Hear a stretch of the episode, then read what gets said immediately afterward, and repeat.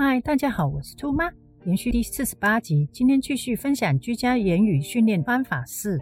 一如既往，我们必须大量完成言语治疗师布置的功课，同时家长亦需要帮助孩童舒缓牙肉敏感，还有下颚、嘴唇、舌头等其他问题。今天主要分享言语训练的方法，兔妈会在今后分享舒缓牙肉敏感等嘴部的问题。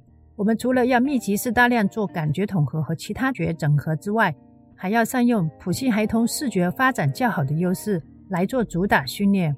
换言之，当其他觉整合的发展较慢的时，依然可以进行视觉教育。这是兔妈试过最可行的方法。借鉴兔妈当年言语训练方法：一、家长需要购买大量迷你烹饪及生活用具、人物、医生、动物、交通工具等道具。兔妈用以上道具训练了约半年时间。假如您的孩子未能入读政府特殊学校，那么设置黑房间展开台面视觉教育很重要。这是兔妈亲身测试过最快且有效的方法，迅速拿到孩童专注力，稳固地完成台面功课训练。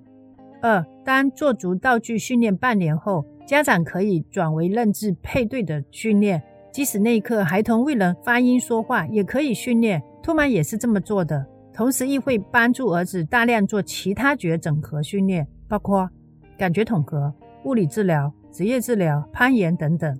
三、设置好黑房间，首先拿出道具与字卡配对的训练来认字，熟练后就可以进行字卡与字配对训练。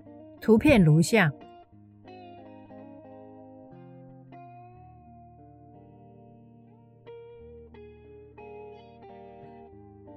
如是不断操练，必定成功。